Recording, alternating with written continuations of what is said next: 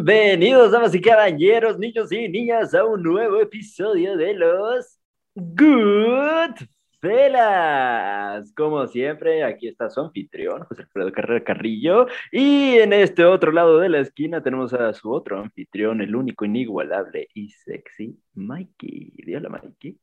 Boggy, mucho gusto. Ha sido, no hemos grabado un episodio desde, justo antes de empezar, estaba viendo, creo que la última vez fue cuando, en junio, junio, marzo, marzo sacamos un episodio que nunca le promocionamos, solo está, en solo está subido y no está para nada subido, pero ya vamos a promocionar eso también. Así que regresamos con dos, dos episodios. ¡Oh, Dios mío! Dos episodios para los que no se enteraron. Y hoy tenemos un episodio fabuloso para todos ustedes que nos están escuchando. Tenemos un episodio sobre la tendencia, que ya no es tan tendencia porque siempre nos tardamos porque somos procrastinadores profesionales, pero tenemos un episodio de Spider-Man y con nosotros está un invitado muy especial, un queridísimo amigo nuestro, el único inigualable Cevitas Bedón. Diga hola. Buenas, buenas, gente. ya, ¿qué más? Qué underwhelming, ¿qué más? Nuestro primer invitado, ahora que me doy cuenta, el primer, primer invitado, del año. Primer invitado del año. Del año en general, Oficialmente, ¿no? ajá. Y me autoinvité como siempre, como el cobicho en mi cuerpo, loco. Pero sí, ¿cómo no, cómo no íbamos a regresar con, con, con la nueva de Spider-Man?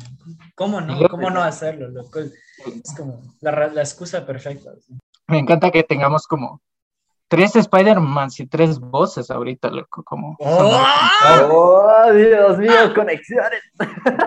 El multiverso es, es que es, las pelis son sacadas de la vida, se ha dicho. Pero bueno, para adentrarnos un poco en el tema, eh, esta película claramente ha sido una de las más esperadas del año, de un Spider-Man que tal vez no ha sido muy controversial, pero ciertamente ha tenido sus altos y bajos. Y me gustaría preguntarle primero a Mikey, ya que sabemos un, un poquito cuáles son tus opiniones del de, Spider-Man de Tom Holland. ¿Cuál es tu perspectiva de el Spider-Man del MCU y cómo eso afectó a cuando ibas a ver esta nueva película de No Way Home? Le odio, le odio. ¿Qué, qué, qué más, puedo, ¿Qué más puedo decir? No, no, o sea, le odiaba ya, le odiaba pero sí veía como que mucho potencial, en especial con las primeras apariciones que tenía. Pero mientras le fueron desarrollando más con el contexto del MCU, le fui perdiendo muchísimo el gusto. Y con Homecoming dije, ok, tiene muchas cosas que me joden aún, como estar en la sombra de Tony Stark y todo. Y bueno, y poco a poco solo se le sentía más joven al man, no sé por qué, por alguna estúpida razón sentía como, como tenía, empezó con 16 y después tenía 10 años, como, oh, Mr. Stark, all the portals, and like, we were like going away, and now we're back, it was so crazy, Mr. Stark. Entonces como que todo eso, como, okay, ¿a qué rato tuvo 8 años este man? Pero bueno, pero ya después era como, ya, ya, ya, tiene mucho, o sea, y después Far From Home para mí la destruyó por completo, pero después vino esta peli y la, yo fui con expectativas bajas, para ser sincero. Pero, ajá, siento que lo arregló, pero ya vamos a hablar de eso a continuación. Ahora yo que escuchar qué dice el cevichón. Uh -huh. ¿Qué dices, Luke? Ya, a ver, aquí esto va a ser muy gracioso porque obviamente Marvel me tiene desde el bolsillo. A ver, ¿desde cuándo? Ver? desde no, Iron Man 1, loco. Loco, es que yo, yo sí acepto que, chance que nosotros crecimos con estas pelis, así como que X-Men uh -huh. fue para mí una influencia masiva, digamos, en muchas cosas. Como que, ah, como las pelis originales de Spider-Man siempre fueron una bestia. Claro. Y, y, cuando, y cuando salió como que, digámosle ya, estas, digámosle la primera peli, luego la segunda, porque obviamente marcaban momentos distintos. A mí no me jodió tanto como mucha gente, es más como que para mí el consenso era que estaban bien. Creo que Stan Lee se dijo como que, ah, Tom Holland es la mejor persona que ha interpretado el personaje, y será como que un golpe en el corazoncito para todos los que amamos a Toby, pero si te pones a pensar, si, si era como que se estaban metiendo, como, o sea, sé que tú lo dijiste como chance muy exagerado, pero literal era la mente como que de un peladito, un man que es como un cojudo al inicio. Y uh -huh. todos estamos aprendiendo a vivir. Sí, siento que seguía aprendiendo a vivir cuando salieron estas pelis, verás para no alargarnos mucho, solo quiero decirte un momento que me pareció altísimo, pero así, como que hasta ahora lo veo en It Gives Me the Chills, pero es cuando Mm, ¿Te acuerdas? Eh, verás, por otro lado, sí siento que sí siento que ayudaba un montón que estas películas se suscriban al MCU. ¿Por qué? Porque cuando salió todo esto era como, no, no voy a decir revolucionario, pero a mí al menos sí me rascaba un poco la necesidad de ver a todos estos personajes juntos, interactuando y formando parte de un mismo universo. Claro que siempre pasa la cagada de que, ah, si ven que tal superhéroe está haciendo esta cosa y por eso no puede ir o porque no sale Daredevil y así. pero, pero el hecho de que compartan pantalla y compartan acciones y, y sentires era muy, o sea, hasta ahora siento que si el MCU, eso, si Spider-Man, si la siguiente trilogía fuera su propia cosa y fuera como Sony cogiendo todos los personajes de Spider-Man buenos que son, me dolería como perder ese contacto, perder que les en los Avengers. Ya, sin más preámbulo, loco, cuando Tony Stark al inicio, Spider-Man se cae al lago después de su primera pelea con el buitre, y es como que luego le saca, y, no me acuerdo por qué llega la conversación, pero le dice algo que involucra la presencia de Tony Stark, y el mal le dice como, ah, no estoy aquí, y se devela como, o sea, se quita ¿cómo lo digo? No, no sé si máscara se quita el casco y podemos ver como que ah, es un Iron Man controlado remotamente. Pero luego en una parte de la peli, como que justo cuando pasa esto del ferry que se destruye, que también es una bestia, cachar como eh, a nivel de imagen, conecta un poco con la primera, no, no, hablo huevadas, con Spider-Man 2, cuando, cuando sostiene el tren, ¿ya? El, el man sostiene el ferry, pero se saca la puta. Sí, es, es como un chamo aún en esta parte de la historia. Y luego Iron Man le rescata y el man le dice como que si yo te importara, si estuvieras aquí. Y el man, y solo ya aparece Tony Stark.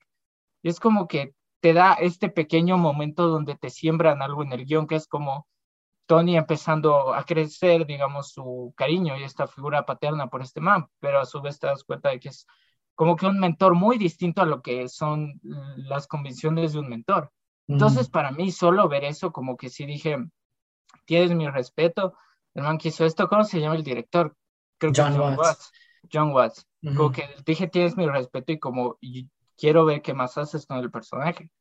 Igual como que a mí me gustó la interpretación que se dio Jake Gyllenhaal como misterio. Eso es lo que hace que para mí esa peli no sea como la basura que todo el mundo la cataloga, como que, no quisieran que existiera. Entonces, por estas cosas y mucho más que ya vamos a ir hablando, yo sí creo que se para como muy bien a nivel, a nivel de trilogía. Siento que le completa un montón esta peli.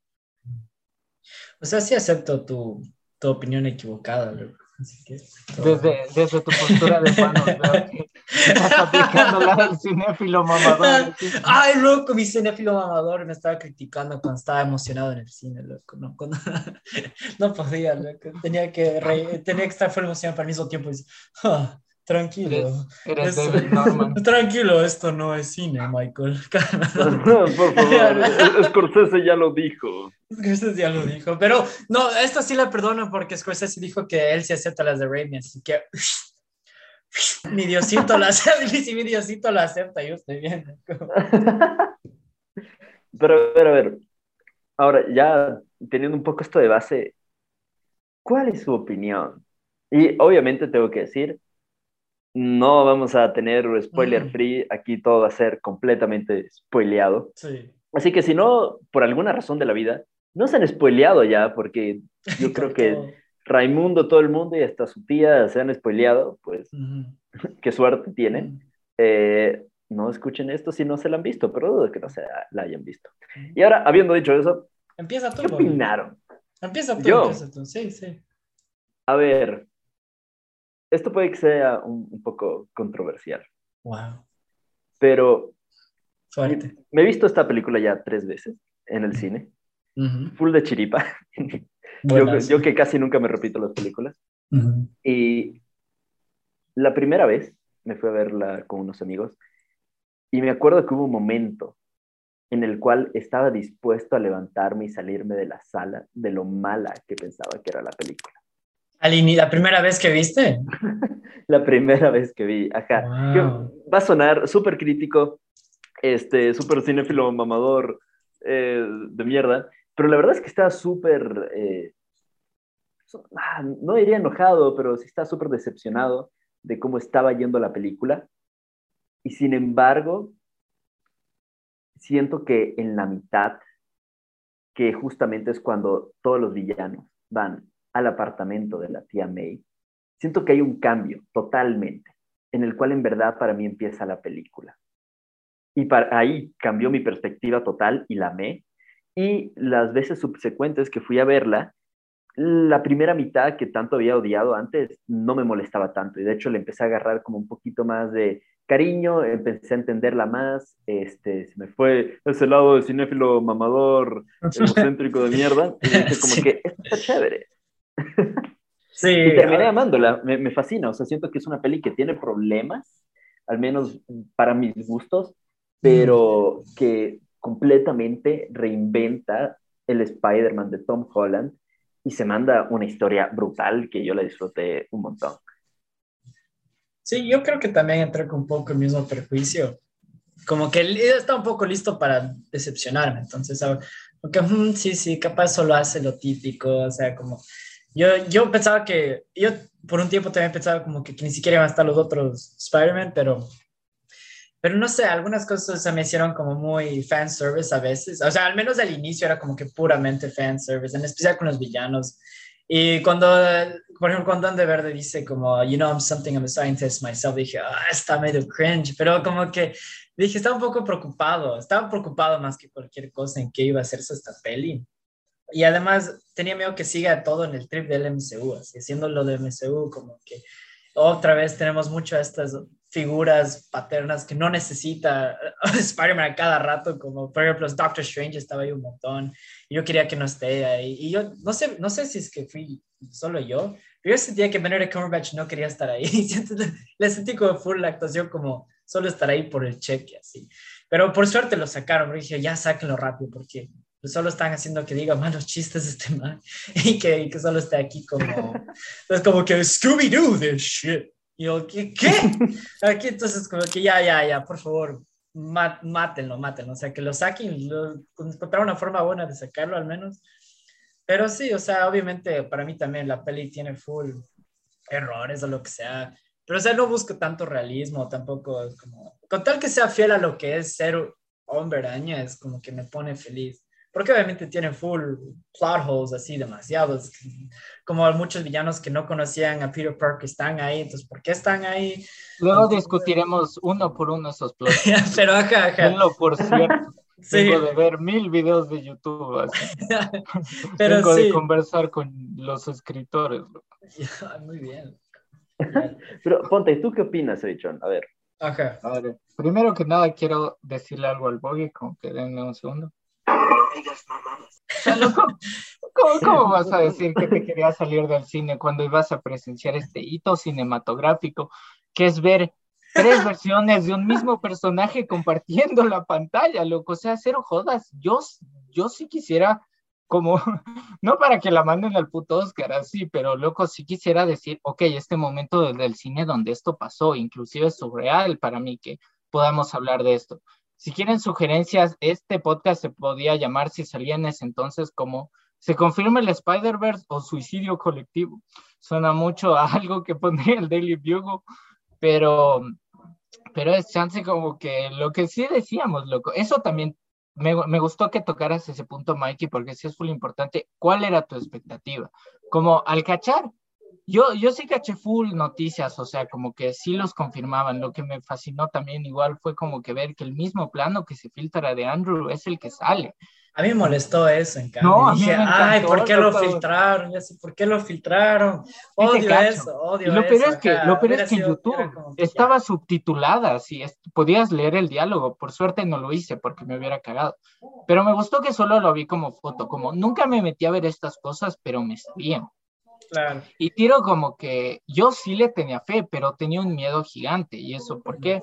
Por la huevada que me hizo WandaVision, loco. ¿Cómo verga me vas a meter al mismo actor que hace de, bueno, ahí le llaman como que Peter en vez de Pietro, para que haga Quicksilver y luego me sacas la mamada de que es cualquier hijo de puta. Entonces, yo venía, yo venía con el precepto de, de que me podían estar cagando, ¿cachas? De que, Ajá, ok, sí. Los dije, tres Tom Hollands. Y si hubieras visto Loki, cacharías el concepto de las variantes, desgraciado. Gran no, y serie. ta- y también como tenía miedo, por ejemplo, ah, si le meten a Tobey Maguire, ¿qué tal si solo le matan? O si es que le meten a Tobey Maguire, a Andrew Garfield, ¿qué tal si solo es un cameo y solo estamos segundos? Sí, tenía todos estos miedos, como que si es que están, ojalá lo usen bien porque va a ser la única oportunidad. Yo siento que es la única oportunidad que vamos a ver a Tobey Maguire de vuelta con el traje así. y, y, está bien, está bien. Siento que puedo vivir con eso. Si lo volví a ver después de como que full años, ya no me acuerdo, como 12 años, 14 años. Pero la cosa... Creo que son 17 desde la 1, ajá.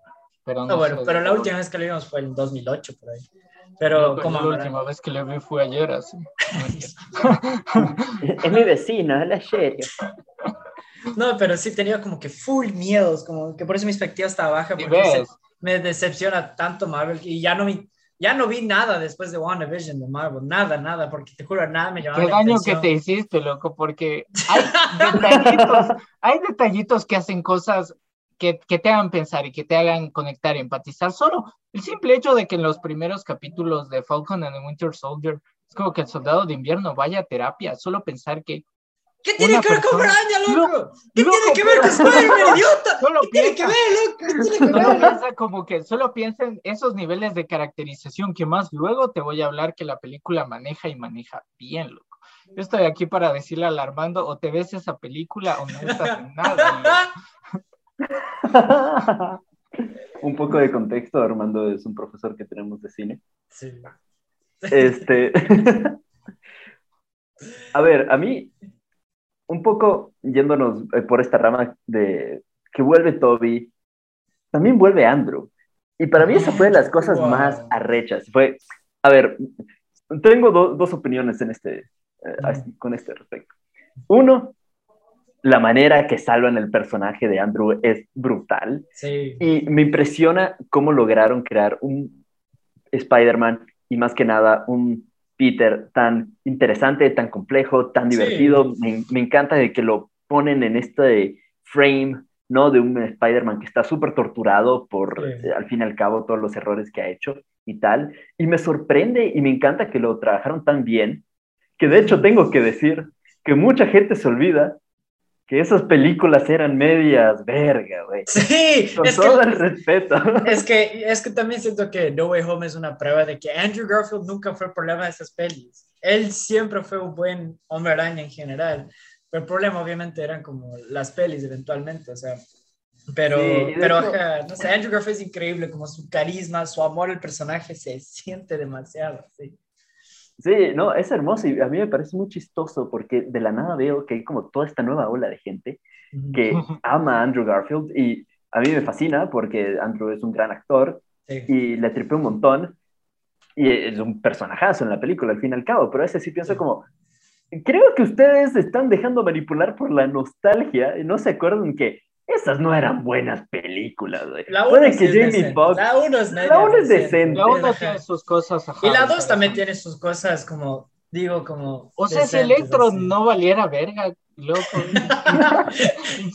o sea, hay, algunas hay algunos problemas en esa peli, pero como digo, como... O sea, pero ves, hasta, es que hasta Electro, Electro la le cambiaron por completo. es que le cambiaron por completo. Es otro personaje. Electro, es súper chévere. más denso, así. Es súper chévere, es súper respondón, es como que estúpido. Es, como el Melo con una biel, hijo. no, pero sí, le es otro personaje, ni siquiera es el Electro que tiene que ver con, con Amazing Spider-Man. No, fue, no fue a ver su cumpleaños, loco, ¿qué es eso? Sí, eso sí motivo villano, loco. Ya, bueno, solo que parecía otro personaje por completo, así. Sí, sí, sí. Sí. Y no tiene sentido que esté Electro tampoco, porque jamás supo que Hombre Araña era Peter Parker. Pues, pero bueno, ya. Verás, lo que es que tenías que ver, Loki, ya te voy a decir. ¿Qué tienes que ver, Loki? yo, vi, yo vi The Basic Spider-Man 2, ¿de qué hablas? Ahí sale Electro en tres cuartos de frame, el Boggy no me va a dejar mentir, no mentir. Pero, a ver, ya, vamos a andar en este concepto más cuando sigamos hablando, a ver, de, las impresiones que nos dio la peli. Entonces, Boggy, a ver, esa fue tu primera vista. ¿Qué, ¿Cómo te sentiste en la tercera, loco? O sea, a ver, siento que ya para la tercera, muchas de las críticas que tenía súper fuertes fueron disminuyendo, como que fui aceptando más la película por lo que era. Empecé a disfrutar un montón de, de, nuevas cosas, claro, uno cada vez que ve una película le saca pequeñas cositas nuevas, ¿no?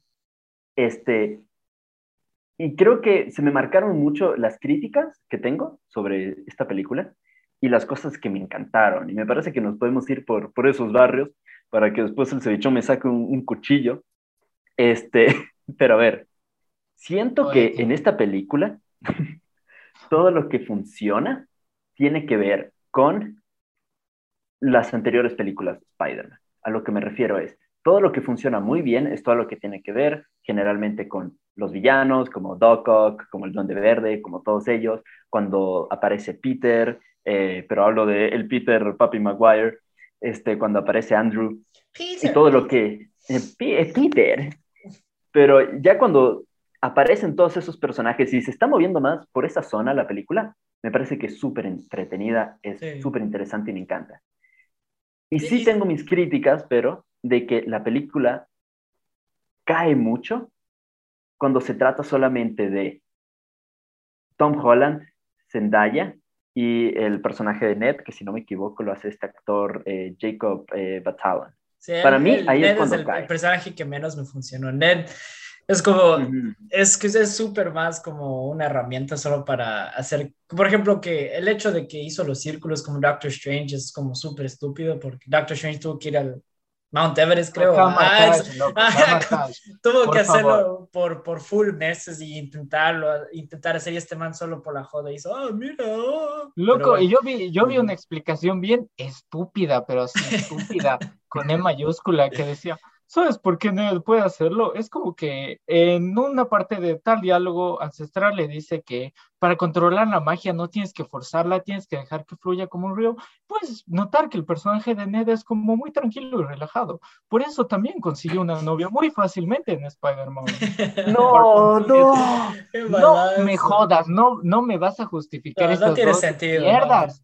Yo, yo le doy una justificación como a que, ok, saquémonos los, de los huevos que Ned ajá, esto. Ajá, ajá. Claro, sí, es totalmente eso, sí, ajá. Pero qué, ¿cuál A es mí Doctor Strange no me funcionó. Espérate. ¿cuál es tu ju- tu justificación para eso pase? ¿Qué crees que eso, que Ned abra los portales, qué crees que te deja comprarte eso? Es que no hay, ¿no? O No sea, hay, para mí es- Yo, es yo, parte. te, yo te la Es digo. porque, pero es porque ahí viene, ahí vienen los Spider-Man Ya, y no vas a decir, ya no me importa nada, están aquí. No me importa que Ned no se haya sacado. Verás, de- yo, yo te la digo, yo te la digo como mi opinión, así. Fresquita. Verás, a mí me encantó que la peli no perdió tiempo en muchas cosas, tiro como que, ok, no perdimos tiempo buscando los Spider-Mans en ese sentido, pudieron contribuir más a la trama. Ajá. Y si te das cuenta, a la final es el MCU reforzando su propio trope de cuando todo está en la verga, Doctor Strange o tiro como que la magia abre un portal y, puede, y pueden llegar como que estos aliados a salvar el día. Lo vimos en Endgame y como fue increíble y verlo aquí también, de cierto modo, juega un poquito como con ese sentir, ¿cachas? Ahora puedes ver llegar a nuevos personajes y así lleguen individualmente. ¿Qué personajes así? De hecho, me encanta el orden en el que llegan, Sí, porque sí. es como que le tengo tanto cariño a Toby, pero a su vez, a su vez Andrew es como que, como que la manera perfecta, es, es lo que, lo que se siente, es el amor al personaje y cómo se Ujú. lo manda desde el primer momento que está en pantalla. Es medio verga ese CGI, pero que se le ve un basurero ahí. Pero, Sí. pero, pero, qué bestia, loco, qué bestia verla al man, que me, me encanta todo lo que se permitieron hacer en esa escena, cómo juegan con Sí, y algunas cosas como... Arácnido. ¡Oh! Sí, es que igual full cosas ya, ya mu- muchas personas especulaban qué podía pasar con la conversación de la telaraña, como que eso de ley sabíamos que iba a haber. Igual cuando él le salva la vida a MJ, como que eso ya sabíamos, como desde el tráiler decíamos, ah, capaz ahí sale Andrew Garfield le salva y, y a pesar de que ya sabía que iba a haber eso, el hecho de verlo era otra cosa, ¿sí? Como ya, ya era como, wow, sí lo hicieron bien. Y yo lloré cuando le salvó a MJ, fue tan lindo, lo hicieron tan bonito. Así, a pesar de que ya sabía que podía venir, pues mucha gente lo Iba a venir, ajá. Ajá, la- el hecho de verlo y como, obviamente con Andrew, con el amor ¿Cómo que le tiene. trataron? Ajá, y el, el- como todo, fue con full respeto. Siento que gestos. John Watts tuvo un, ah, como que le dieron el respeto que se merecían estas películas, en especial las de Raimi, así como que, o sea, sentía que, bueno, también Andrew igual, creo que por igual les dieron mucho respeto a esas dos, a esas dos como franquicias. Y me pareció súper lindo, y desde lo más pequeño, y como, y eso puedo apreciar mucho, por ejemplo, la música cuando viene Doc Ock, la música cuando está Electro, la música rarísima de Amazing Spider-Man 2, y es como, ay, no, y escucha, la, cuando viene Toby, escucha también la música de, de, de, de Danny Elfman que hizo en la trilogía original, y está lindo, es como, ok, aquí hay amor, parece dirigido por otra persona, sí. Como que es, es, una, es una mejora increíble de las dos primeras, o sea, hasta estéticamente, como que, la acción está súper bien editada, o sea, digo, la acción está súper bien ejecutada aquí, súper bien ejecutada, dices, wow, o sea, y hay mucho práctico, como que al fin hay algo tangible y con, con Duende Verde, loco, y no hemos hablado de Willem Dafoe, ¿cierto? Pero la cosa es que qué bien, como todas las escenas de peleas, como realmente están rompiendo el piso, y es como que, sí, sí, así debería ser, así debe ser un verano, así como una mezcla de CGI, a pesar de que ya hablamos de que CGI es full malo en muchas partes, cuando es bueno, Pero es buenazo, es buenazo, sí, entonces eso es full bacán. ¿Qué te iba a decir? Igual, perdón, perdón, Boggy, que te corte, pero solo para meter este punto de que sí, para mí esta peli lo que supo hacer muy bien es pararse en los hombros de gigantes, fue la trilogía de Sam Raimi, que fue William Dafoe, como que el man se robó la pantalla. Me encanta que él pidió de condición como, ok, yo voy a hacer mis escenas, quiero sentir la fisicalidad del personaje, y me encantó que retomaron muchas cosas, como que que son chiquitas, pero que le daban un potencial maldito. Por ejemplo, esto de que William Dafoe, cuando es Norman Osborn, tiene una, tiene una prótesis dental, ya que se le ven perfectos los dientes. Y cuando es el duende verde, como que ya tiene su dentadura normal, que es como con full cracks y así. Solo eso es como algo que Sam Raimi pensó y que le da volúmenes de, de poder al personaje. Totalmente. tener eso, tener sus monólogos. Sí, cuando sale el mismo, como en ese en, ese, en ese como callejón que se habla a sí, mismo. Pero también dije, ¿cómo chuchas con una piedra rompió un casco de militar? Sí, un casco de militar. ¿Qué? ¿Cómo?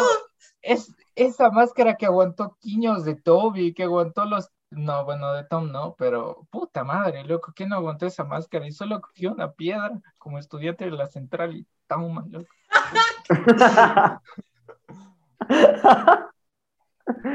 Ay, no. Shout out to mi bella central, hoy me fui a hacer vacunar allá. Ay, no.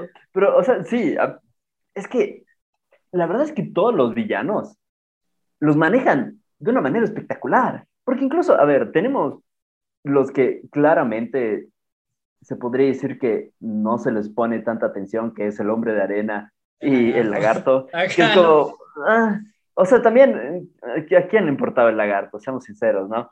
Eh, pero la manera que logran manejar, una aparte de que logran salvar el personaje de, Electro y Jamie Foxx la mueve un montón.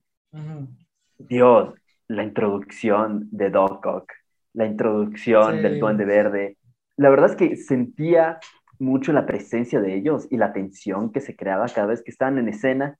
E incluso si, a ver, para mí la, falla, un poco, la, gran falla, eh, el pecado cardinal, loco, que tiene esta película es que cae mucho en los marvelismos de los pinches chistes que Marvel constantemente está tratando de tirártelos y restregártelos en la cara y decir como que ríete, loco, ríete, ríete ahora. Y usualmente corta un montón la tensión. Y eso a mí me saca. El Sebastián se ríe, loco. El Sebastián se ríe. Ah, dame más, por favor. Loco, es que cuando, cuando los manejan bien, sí los manejan bien. O sea. O sea, sí, esta peli sí es chistosa, eso sí, puedo decir que es. O, o sea, creo que igual se permitieron a ratos pasar a otro tipo de humor, pero solo a ratos minúsculos, como con otros personajes. Pero igual pienso este momento donde el duende verde como que, no sé, creo que le dice, hay tacos, y el man dice, ay, yo sí quiero tacos, eso es un sencillo, váyanse a la verga, así. Pero uno de estos chistosos es cuando están en el laboratorio. Me encanta esa escena que están en el laboratorio, los tres hombrañas así trabajando juntos, están hablando entre sí. Es full bacán, es full chévere, ajá. Y cuando Joe Maguire se choca con Andrew Garfield, cuando está caminando para atrás. Como que esas pequeñas cosas es como, no, no sé, es full bonito, así. Pero oye, ¿sabes qué? ¿Sabes qué es medio? Verás, cuando recién se hablan, Andrew dice que perdió la novia y después el laboratorio dice, oye, tú, tú, tú tienes Ale. Es como que, bueno, te acabo de decir que, se, se le, pone, le, pone, una cara de culo. Recién vi un meme de eso y es como full cierto. Así. Sí, es como que no, te acabo de decir que se murió el amor de mi vida y vos me preguntas si está con Ale. es que cero joda, inciso, inciso rápido. Sí, sí cachan que en The Amazing Spider-Man 2 iban a meter un MJ que sea Shin. Ajá, y, y, y, lo grabaron, y creo. Y pero para mí, ajá, pero para mí, perfecto que no haya estado, porque hasta ahí creó un arco para esta película que todos merecíamos.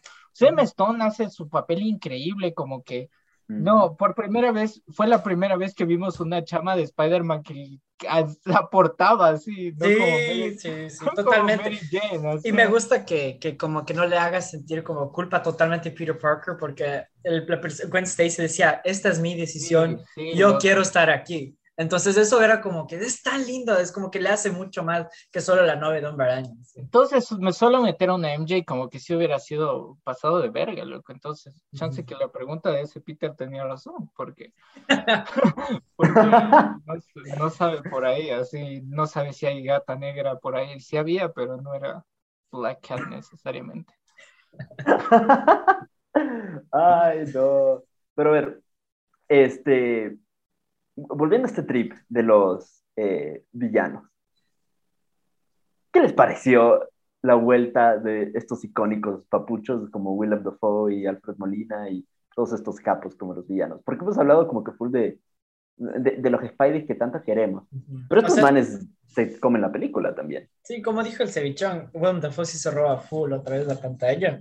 Pero es porque no sé, me encanta lo psicótico, que es lo psicópata que le hacen ver así al man, como cuando le está pegando la cara y no cuando le está se pegando, le ríe. loco, Ay, solo se ríe. vete a la verga, sí, no me sí. importa el Joker, loco, solo ese momento fue perfecto. Así. sí, es que es buenazo y es como, me acuerdo que Hombre Araña cuando yo era pequeño, las, la primera trilogía hasta había momentos que me daba genuinamente me daba miedo. Entonces, loco, sí, el man sí mete miedo, sí. Ajá, y está regresando a eso, es como que sí, sí, es que qué, qué buenazo, sí, que, que eso me parece increíble. Y no sé, solo que lo que les digo es como se nota fue el amor que le tiene, pero obviamente hay unos que no importan mucho. Por ejemplo, eh, Sandman no murió nunca, entonces no tiene sentido porque está ahí tampoco. Pero bueno, no, pero fue muy lindo cuando le, cuando le protegió de Electro y como que... Sí. Y sí. loco, sí. O sea, sí porque entiendes en qué términos terminó él con Peter y, y, bueno, en un punto también vamos a hablar de cómo eso con Doc Ock se siente inclusive Ay, más fuerte. ¿Saben qué amé? Cuando Doc Ock dice, the power of the sun in the palm of my hand. Yo, ay, yo, yo, yo dije el diálogo con Doc Ock.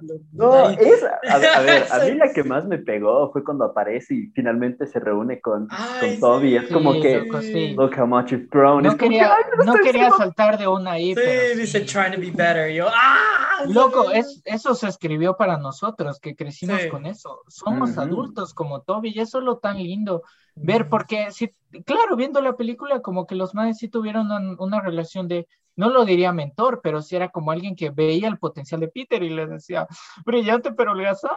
Ah, y ahora es como adulto y, y, y siguió, solo, él- eso estuve viendo, dicen que, dicen que se apoyaron con nociones de los personajes Andrew y Toby. Ah, sí, lo los que actores que apoyaron escribir Perfecto. como que sus arcos de, de y personaje. que, ajá. y que Toby, Toby pidió como que muy poca backstory para qué le pasa a él después de Spider-Man 3, lo cual me parece perfecto, porque él es quien más o menos sí tuvo como que ese closure, sí trascendió muchas cosas y sí lo vimos crecer, entonces como que el man solo haya seguido y haya seguido siendo Spider-Man es oh, perfecto para mí, así.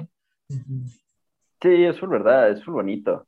Y sí siento que, o sea, se nota mucho de que los actores estuvieron eh, muy involucrados Sí. con todo lo que era eh, la creación de sus personajes y todo eso. Y también creo que demuestra, yo soy fan a muerte de Doc Ock, y demuestra mucho la calidad de pinche actor que es Alfred Molina, pero también de personaje que es Doc Ock, porque a mí me molestaba full, pero de una buena manera, verlo otra vez como alguien malo. Como que era Sí, un, sí. no, no, ¿por qué? Así como, y, y pasé gran parte, la primera vez que la vi, de hecho, pasé como que medio comido verga, así como, no puedo creer que este man, así otra vez. Y ya la segunda vez que lo vi, me di cuenta como que qué hermoso, o sea, este es el impacto que te crea un personaje que está tan bien craneado, que solamente creas esta relación súper emotiva y simplemente es como, tienes que verlo como este ser que solo logra romper sus demonios.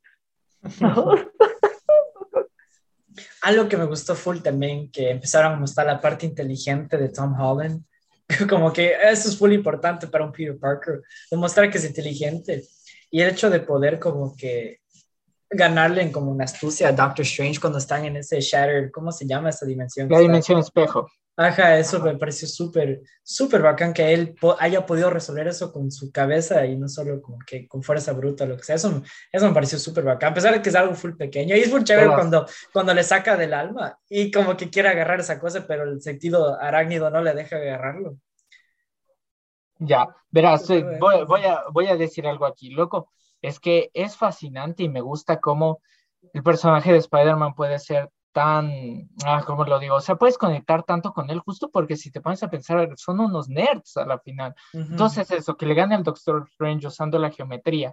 Loco, cero joda, en Spider-Man eh, Far From Home, cuando está conversando con, ah, con Mysterio, le dice como, ah, hay un multiverso, loco. Andrew entrando y diciendo teoría de cuerdas, diciendo como que alguna otra cosa dice. Son como que cositas donde y sí, y sí, claro, piensas cómo iba a la universidad del Peter de Toby, es como que el personaje tiene que ser fundamentalmente nerd y eso es increíble y eso gusta un montón. Y literalmente eso es lo que me, para mí, me compra que los manes sí creen esas curas en ese límite de tiempo en un laboratorio de colegio, porque es como que ya, yo ya vi a Andrew resolver el algoritmo de decaimiento, ¿cómo no voy a creer que el man pueda crear ese suero de nuevo y pueda hacerlo de uno?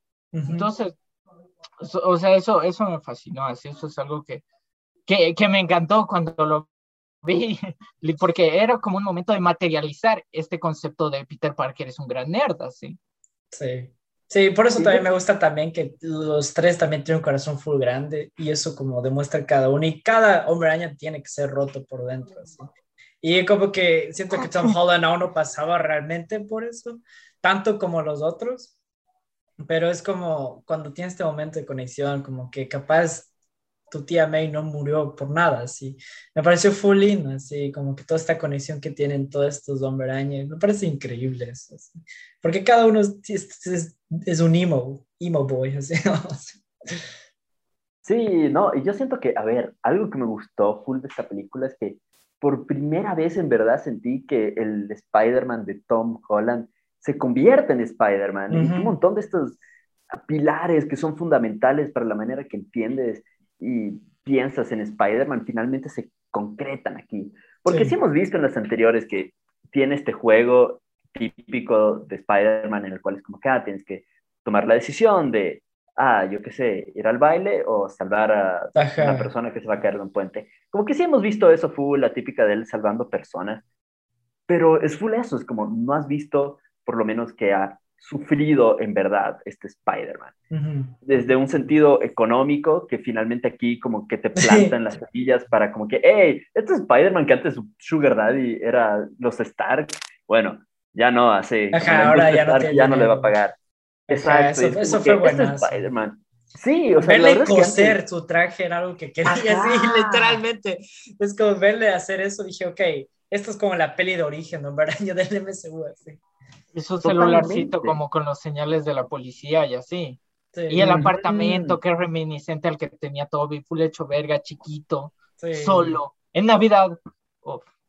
Sí, eso me pareció increíble. No, nos encanta verle sufrir, loco. Es como que si Spider-Man no sufre, no es película de Spider-Man. Ajá, eso totalmente. Sí. Sí, o sea, eso me gustó un montón de esta película, que finalmente fue como que, ah, wow, se siente como si las anteriores películas no era tanto películas de Spider-Man, sino como precuelas de Spider-Man. Ajá, exacto. Es el origin story, ajá, del Spider-Man de, de es que Tom Holland, ajá. es que es... Le, le, voy a, le voy a dejar algo al Mikey, un punto súper fuerte, que cuando hicieron, no me acuerdo si era su podcast del MCU, me supongo que sí, como qué nos va a traer el MCU, sí mencionas este punto de que te gustaría ver a Spider-Man ser su propia cosa y obviamente al final de la película trasciende todo esto. Ya corta como que todo, muchos lazos con el MCU, muchos lazos con, digamos, personajes que mucha gente pudo llegar a odiar, como que las críticas al personaje de MJ de Zendaya eran malditas, como hasta ahorita ustedes me odian al mijo Ned que tiene... No, a mí sí me funcionó. O sea, a mí MJ sí me funcionó en esta peli, para mí, no sé usted. Sí, sí, sí. Boggy, querías Sí, decir algo? ajá. O sea, yo justo iba a decir eso, de que he aquí mi, mi tema. A mí no es que no me gusta el personaje de Ned, ni el personaje de MJ de Zendaya. De hecho, me gusta full los personajes. Y de hecho, el, mi único problema es que muchas veces siento que los personajes caen en este uso de solamente como chistes, chistecitos, chistecitos para cortar la atención, porque es como si a veces la historia o la narrativa se ahuevara de como crear demasiada tensión en ciertos momentos. Pero aparte de eso, yo siento que son personajazos y a, mí me encanta el MJ de Zendaya, porque es full proactiva la man. Y eso me encanta verlo. Como me acuerdo un poco el personaje de, de Gwen, en el sentido de que está ahí, está involucrada, como que eh, un poco poniéndonos en la dinámica de que al fin y al cabo, ya no, terminando esta película, pero que son niños que estaban en el colegio, me parece que es, brutal, incluso el personaje de Ned. Y me interesa mucho, de hecho, ver cómo, cuál va a ser su rol ahora de que ya en teoría no están en la vida de, de Peter. O sea, yo creo que ahorita también, lo que dijo el cevichón, que se deja abierto el, el hecho de que ahorita ya cortó cabos con el MCU, no significa que no siga en el MCU, sigue en el MCU, solo que ahora no va a tener Pero que por la depender, plata, la plata. pero, pero no, va de- no va a depender de estos manes, ya, así como que ya no va a recurrir a estas personas y, y como todo el mundo va a volver a conocer este man, y es como que, ah, ¿dónde salió? Así como que es mucho más interesante. Y creo que ahora que ya es como un adulto, ahora sí puedo decir adulto, ya no tienes 16 años, puedo decir como que ahora podemos tener otras historias como, yo qué sé, como el Venom, o sea, obviamente es estupidísimo la, la manera que le ponen en el MCU, pero puede ser Craven, o sea, entonces como cosas así, ya podemos acercarnos a estas como... Loco, loco, cero, cero joda, como cua- cuando, cuando se ve estos personajes que están llegando, dicen que se ve como Mephisto, dicen que se ve Rhino, dicen que se ve un Superior Se ve Spider. Craven, loco. Yo escuché que se ve Exacto, Craven, exacto. ajá, yo escuché que Ajá, se ve Craven. Yo lo vi, ajá. También se ve una Black Cat, así, entonces es como todas, todo esto que está unfolding, así que está fresquito y que está... Solo tengo miedo que, que se aceleren mucho como intentaron hacerlo con Amazing Spider-Man 2, porque me acuerdo cuando estaba saliendo Amazing Spider-Man 2, tenían confirmado película de Venom, como que Morbius, uh, Black Cat, película solo Black Cat, que ni sé qué, una serie de esto, y los Sinister Six, una peli solo de Sinister Six, sin hombre es como que aguanta, aguanta, aguanta, sí. Tengo miedo que otra vez eh, se aceleren mucho antes de poder llegar a algo sólido así.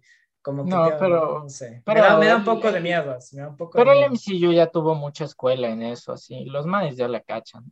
No Los- sé, los con, esa, tole- con esas series de televisión ustedes mismos me dicen como que la única buena es Loki. Entonces, No, como yo, que- yo te digo, WandaVision tiene sus aspectos que yo destaco. What if, what a ride, Fuera de mi o podcast. sea, loco, loco, guarda el vicio, guarda el vicio, es como, qué bestia.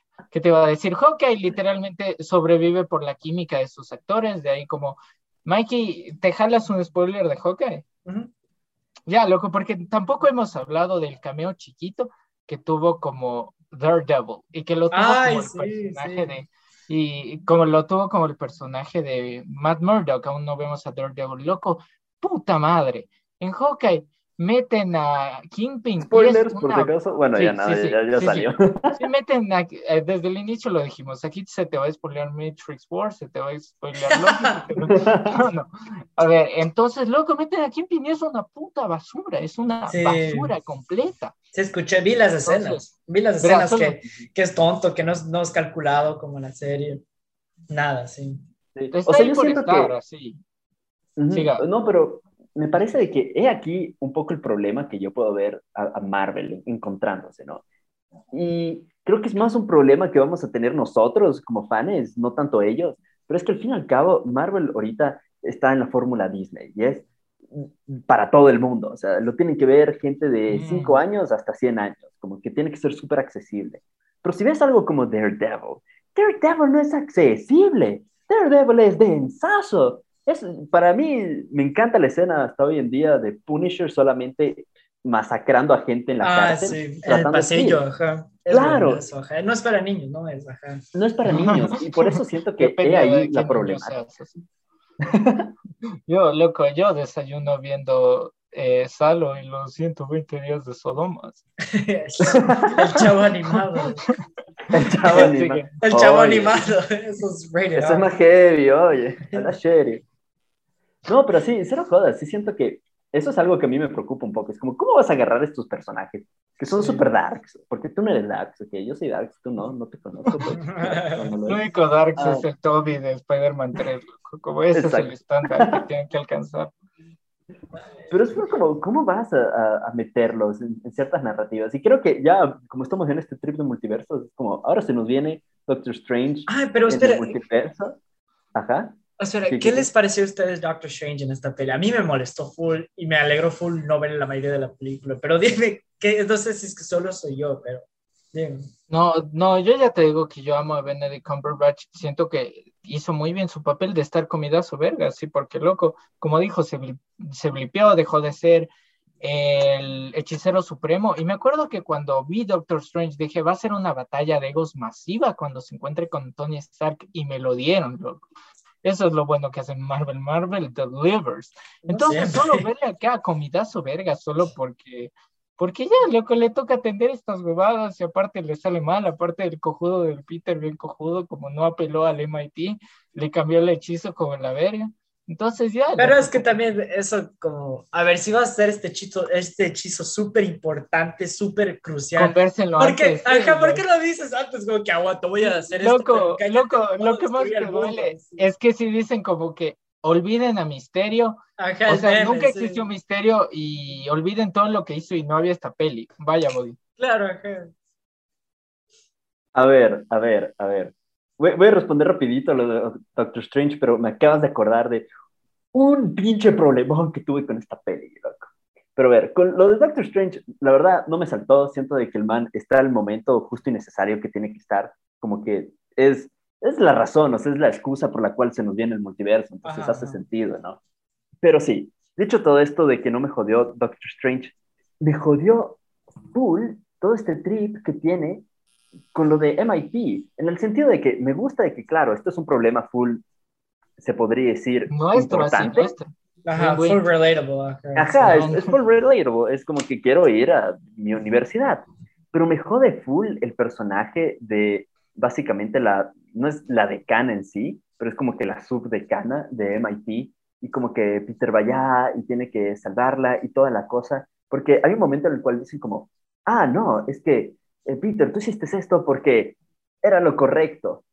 Pero no es como en otras películas de Spider-Man, donde literalmente Spider-Man está tratando de salvar a una familia extraña que no conoce. Aquí como que Tom Holland tiene stakes súper bien, o sea, planteados de que esta man me va a ayudar. Y no solo eso, sino la manera que actúa la man y todo eso, me parece que es como, ah, es una excusa muy o es mejor dicho, una situación que me parece que no amerita tanto la típica situación de Spider-Man en el cual se nota de que está eligiendo salvar la vida de una persona simplemente porque es lo correcto. Se siente que tiene aquí como que un interés por propio. medio por ganar. Un, interés, propio. Sí, sí, sí, eso me sacó mucho pero, de onda. Pero, pero un detallito chiquito que puede solventar esto, si quieres todavía seguir creyendo en la bondad de Spidey, es como el man en un punto le dice como, no hice esto por mí, hice esto por Ned y MJ, a ellos dales el cupo, y la man le dijo como que, tú también te lo mereces, eres un héroe. Ah, bueno, sí, tienes razón. Entonces, entonces sí, loco, o sea, a la final a Pete mm, le cayó ahí, eh, literalmente le cayó Sí, eso me parece, sí, sí, concuerdo con Cevichón. Pero ay, justo cuando dijiste eso me pareció, me acordé de un personaje que nunca me gustó, siempre lo odié y qué bueno que estuvo poco en la peli. Flash, Flash, qué mal personaje, qué basura de Peter Penis, ¿cómo era? ¿Cómo era? Malazo, pero solo aquí está como para decir para chistes y se va, así, es como, ¿qué haces? ¿Por qué estás aquí? Ándate, ándate, no tienes ningún peso en la vida de Peter Burke. Solo, me caes mal, solo me caes mal y ya. O, sea, era, era, un poco, era un poco interesante ver esto como desde los cómics, que el man es su mayor bully, pero en el fondo ama Spider-Man. No, no, te digo, en la, peli 2, en la peli 2 eso se siente un poquito más, es como que se nota como el man idolatra a Spider-Man. pero sí concuerdo que en esta sí como que lo utilizan muy utilitariamente valga la redundancia. Y loco, solo si ese man va a ser Agent Venom, como váyanse a la reverga. No, no, no, qué malazo. no le han desarrollado nada. Y es como que lo poco que han desarrollado son cosas muy, muy superficiales. Así, es como que no, un duende verde para que le desarrolle una putiza. verán, verán, verán, les voy a decir algo que me saltó ahorita y que en un punto sí quería decirles, porque mi opinión de esta peli es que yo me lo compro todo porque me tienen en muchos aspectos, pero algo que también me ayuda un montón a cachar las cosas es cómo los, las posturas morales están muy bien craneadas. Tiro, date cuenta de que Spidey siempre va a ser lo bueno, aunque sea para él un Algo malo, ajá. Sí, siempre, siempre. Y, y tanto Doctor Strange como el Duende Verde solo les importan las consecuencias, ambos, solo les importan las consecuencias y el resultado, no les importa el camino que tomen. Esto lo podemos también cachar cuando le dice como, ah, no dudes que le voy a dar la gema Thanos, si te vas a morir vos, si se va a morir el Peter. Entonces es como que, como que solo tener estos antagonismos tan fuertes y solo tener ese diálogo que es muy reminiscente al que le da, de al final te van a odiar Spider-Man, como, ¿qué haces vos con este poder? O sea, ponte verga, sé un superhombre como yo. Entonces, Loco, eso es full Nietzsche, como filosóficamente. Entonces, que estén bien parados en esos aspectos ideológicos, sí. acola un montón, acola un montón a que la trama solo te fluya. Sí, por eso digo como que hay cosas que, hay muchas inconsistencias, claro, pero tú no vas a esta peli por eso, como que, que sea como súper fiel como al, multiverso, que las reglas estén bien hechas, que dice que tú vas porque quieres ver una buena peli de Hombre Araña que, que se sienta de Hombre Araña. Y lo que tú dices es ser full fiel al, a la filosofía de Spider-Man, así como siempre ser la mejor persona en cualquier situación, así como tú dices, consecuencias malas a ti. Entonces, por eso perdono esas cosas y por eso yo también puedo decir que amé esta peli, sí, sinceramente. Lloremos. Amén. John Watson. Amén. Amén. Amén. Ahora, ¿a ustedes qué les gustaría ver de, Spider-Man ahorita? Como que ya tenemos en claro dónde quedó Spidey, eh, está medio en la verga, finalmente es como que un, niño pobre que solamente está sufriendo por la vida. No le digas niño. Verga. No le digas niño. Bueno, un, un adulto pobre. Se hizo varón, dijiste. Dijiste que Loco, cuando firmas tu primera renta ya te hiciste varón. Pero a ver, em, empezando contigo, Cevichón, a ver, ¿qué, ¿qué, te gustaría? ¿Cómo más quieres torturar a nuestro bello hombre eh, Speedy? Verás, loco, yo quiero que Anya Taylor Joy sí sea Black Cat. Y no Sabía, loco. Bola, no le pare bola, así desde yo te vi. No, a ver, verás, verás. Ah, loco, quería, quería decirte, ah, sí, verás, esto me pasó a mí y por favor, confírmeme si algún miembro de la audiencia lo sintió. Pero a ver, hablemos de cómo el, cómo el final cambia todo para Spidey. Ya, podría hablar algo filosófico de eso, pero vámonos más bien a la de, ok, eh, loco, MJ y, y, Ned crecieron en buenos personajes y crecieron en genuino apoyo. Ya, ahora, momento, paréntesis como comédico, pero sí vieron el efecto mariposa, la película. Sí. Con Aston Kutcher, loco, es mi primera paja, no mentira, mi primera paja mental, así.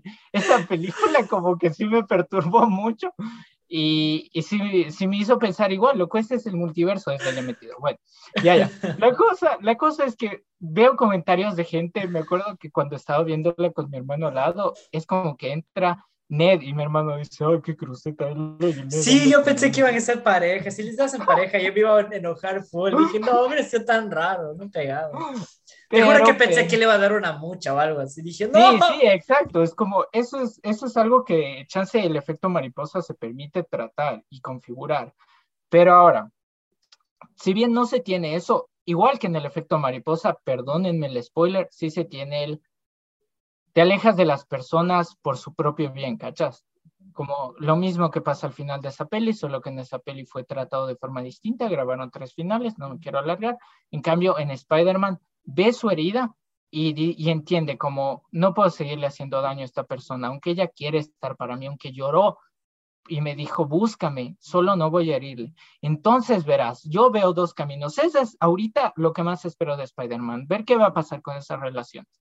El camino número uno sería tratarlo como Ah, sería tratarlo como una versión donde Spider-Man trasciende de eso, le sigue doliendo, pero solo esos personajes ya no se tocan y vemos eventuales detalles que los, que los traigan.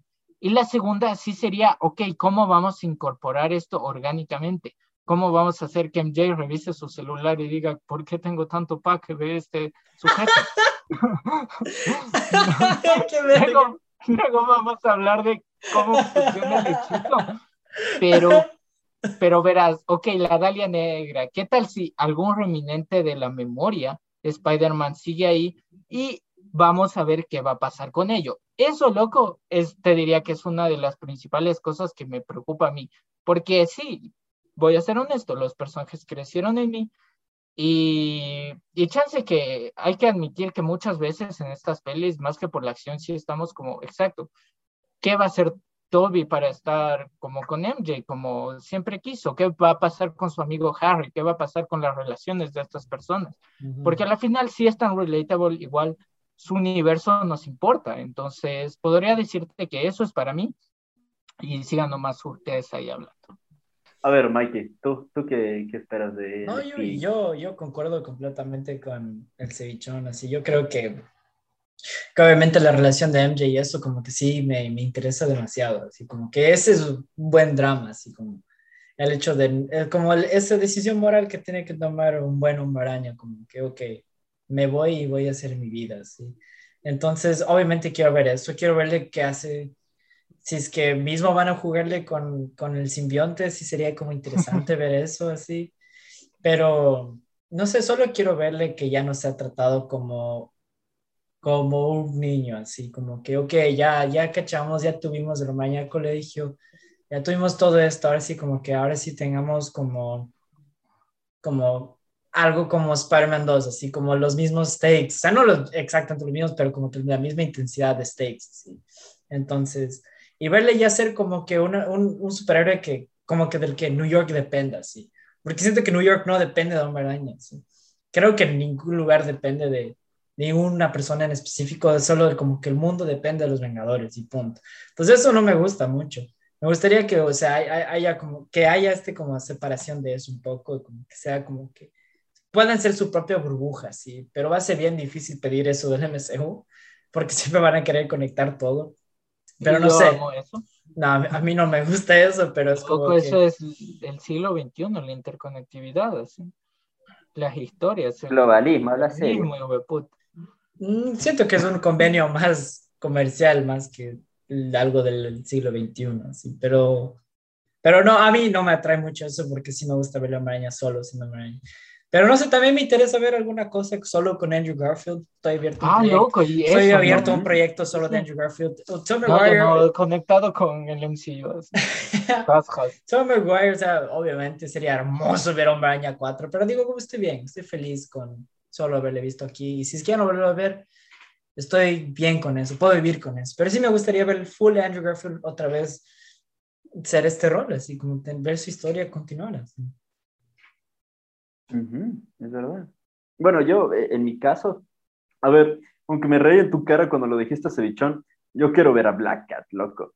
Me, parece que puede pegar súper bien Black Cat, eh, Black Cat ahorita, más que nada porque puede crear una dinámica súper interesante de un Peter que está totalmente solo, que está tratando de como, bueno, cachar la vida y que de la nada llega este personaje que es un poco como antihéroe y que crea una relación con ella y puede crear una dinámica súper interesante entre él, aún un poco pendiente de MJ, que quiere estar ahí, pero que sabe que no puede, que está como en esa relación de dos magnetos que están con polos iguales, entonces medio que se repelen. Ahí está tu referencia, Matrix. y al mismo tiempo tener que estar con este personaje que es Black Cat, que lo está llevando tal vez por otro camino, siento que puede ser súper interesante, pero más que nada que exploren la soledad de, este hombre araña. Ajá, yo siento que eso le falta y, y, por eso me gusta cómo terminó la peli. Es como falta explorar la soledad de este man, falta de que se convierta sinceramente en your friendly neighborhood Spider-Man que no se ha visto. Es full verdad lo que dices, Mikey. Como necesitamos un poco más de la ciudad y lo que representa la ciudad y todo ese trip. Y también siento que sería súper chévere que a medida que va avanzando la historia, ya me lo metan a mi Craven, pues, oye, ya ¿A quién? años, A a Craven. Ah, pues. sí, sí, sí, sería horrible por eso. Ajá, que un pelagato no, no le funcionó bien o pasó algo, se dio una con- un concussion y de la nada se acordó de Peter Parker y dijo, voy a matar al hombre araña. Sería chingón. O sea, ni eso, que porque trabaje. solo el hecho de verle a una persona llamado Hombre Araña que esté parecido de eso ya es lo suficiente para traerle a Craven, creo yo. Ujú. Mm, No, pero verán- sería chévere sí, que sí. cache que es Peter Parker y se meta en el, la, la muerte del hombre araña, loco. Eso es mi sueño mojado.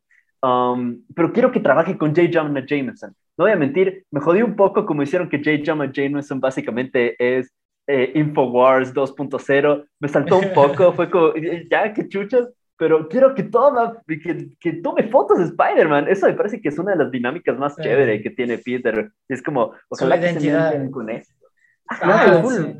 Que Sí, tenga una identidad secreta es súper importante para Araña. Y ahorita que vuelvan a introducir eso, digo, ok, lo están haciendo bien, así que alivio. Locos, locos, locos, me acabo de acordar de dos cosas full importantes mientras las escuchaba. La primera es que hoy es el cumpleaños de J.K. Simmons, entonces tenemos que desearle algo, vamos a mandarle una, un roscón de Reyes, ya tengo su dirección aquí, porque son las fechas.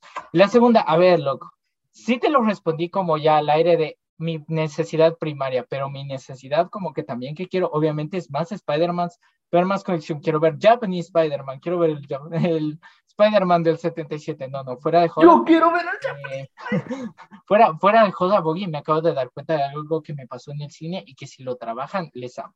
A ver, hay que entender que estas películas cero joda, como no sé, no sé hasta qué nivel estoy de acuerdo con esta verdad, pero dicen, ok, entonces la trilogía de Sam Raimi es MCU y es lo primero del MCU, jajaja. Ya, muy bien. No sé qué tanto me suscribo a eso. Me da miedo que sigan tocando más esa franquicia y como que chance la cague. Ah, Porque Sam Raimi sí dio su visto bueno esto, pero ahora escúchenme esto, que quizás les vuela a la mente. Cuando hace el hechizo Doctor Strange, pide que todos, absolutamente todos, olviden que, ol- olviden quién es Peter Parker, ¿sí o qué? ¿Quién es Peter Parker? Todos, justo porque si siguen sabiendo, van a seguir entrando estas versiones. Loco, ¿qué pasa cuando vuelva Toby y vuelva Andrew a su dimensión? me, me gustaría, me gustaría, así con la mano en el corazón les digo, que hay un problema, que nadie conozca bacán. a Toby, que Hmm. nadie conozca a Andrew, que ellos se enfrenten a la misma isolation que se está enfrentando Tom y que eso los vuelva a juntar en algún punto, no necesariamente con animosidad de como, ay, hijo de puta por vos, no tengo certificado de nacimiento, cara de verga, en el IES no me dan cita, pero en serio como, pero en serio como que sí lo jueguen y que sí pase, y obviamente con el visto bueno de Sam Raimi, que ya está trabajando en Multiverse of Madness, Jesucristo, y obviamente como Andrew, que se nota, se nota que el man quiere darle más a Spider-Man, tiene más Spider-Man dentro suyo. Y si trabaja en eso y más conexión, ya vamos a tener un Into the Spider-Verse 2, entonces como cachar más Spider-Man, loco, el día que me metan a Emma Stone y sea Spider-Gwen y se encuentre con Andrew, hijo de puta, hijo de puta, como yo ese día le voy a decir al Armando, esto es cine, esto es No, sí, lo que tú dices me preocuparía que caigan a Tobey Maguire. Por eso digo, estoy más abierto a Andrew, que jueguen con Andrew Garfield más que con Tobey.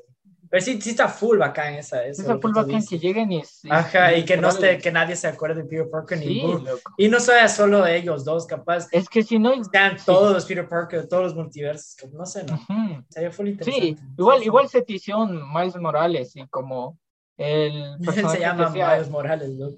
¿Por qué va a estar él? Pero digo, como tenemos... tenemos Oye, no, a mí más, más que lo dejen bien en su propio Spider. no, no, digo, tenemos más personajes que meter al multiverso, digo yo, a este multiverso. Como Mm. que... Porque sí, sea- le, sí, le, sí le presentaron al tío de Miles Morales en Homecoming. sí, sí, entonces, entonces, capaz sí hay un Miles Morales en el MCU, pero capaz eso puede ser otra película, como Tom Holland enseñándole a Miles Morales, no sé, pero eso ya un poco, poco que ya vimos sería un poco redundante, no sé. A ver, a ver, verás, solo le retomo con esto chiquito que se sacaron de los huevos. Loco, dicen que en Iron Man 2, cuando este niño eh, atacan los Que es Tom este Holland. ni- Sí, loco, no me jodas. Dicen que es Spider-Man, así dicen. Esa es la primera vez que sale eh, Nah, nah, nah. Parker en el MCU y es como, váyanse a la puta verga. A ver, no, pero yo sí tengo que decir algo. ¿Por qué y es que, no voy a mentir, no me gusta la idea de Miles Morales en el MCU ahorita como de Spider-Man de Tom Holland. Porque siento que hay full que podemos explorar aún de Tom Holland. O sea, me parece que la- hay, Sí. hay tanto loco, es como que finalmente se abrieron las cortinas de como que, oh, mira este personaje que podemos explorar. Y dos, es que Miles Morales, puta madre, lo que ya le está partiendo con su propio Spider-Verse, que la animada. se presta. Ajá, la animada que se presta mucho más, ponte. Yo no puedo ver a mi Japanese Spider-Man en el MCU, pero sí lo puedo ver en una de esas películas, loco. Ujú. Como ya me lo metieron a Nicolas Cage Spider-Man, me lo pueden meter a, a mi Spider-Man japonés, loco. Entonces, en ese aspecto siento que sería más chévere que Sí. exploren eso. Y también, hablando con esto de, de Toby, a ver, esto ya es como el, el rumor que lleva mil años y cada vez vuelve y después se va. Pero supuestamente, con el exitazo que ha habido de No Way Home, he escuchado por ahí otra vez solo rumores que a mí sí me gustaría.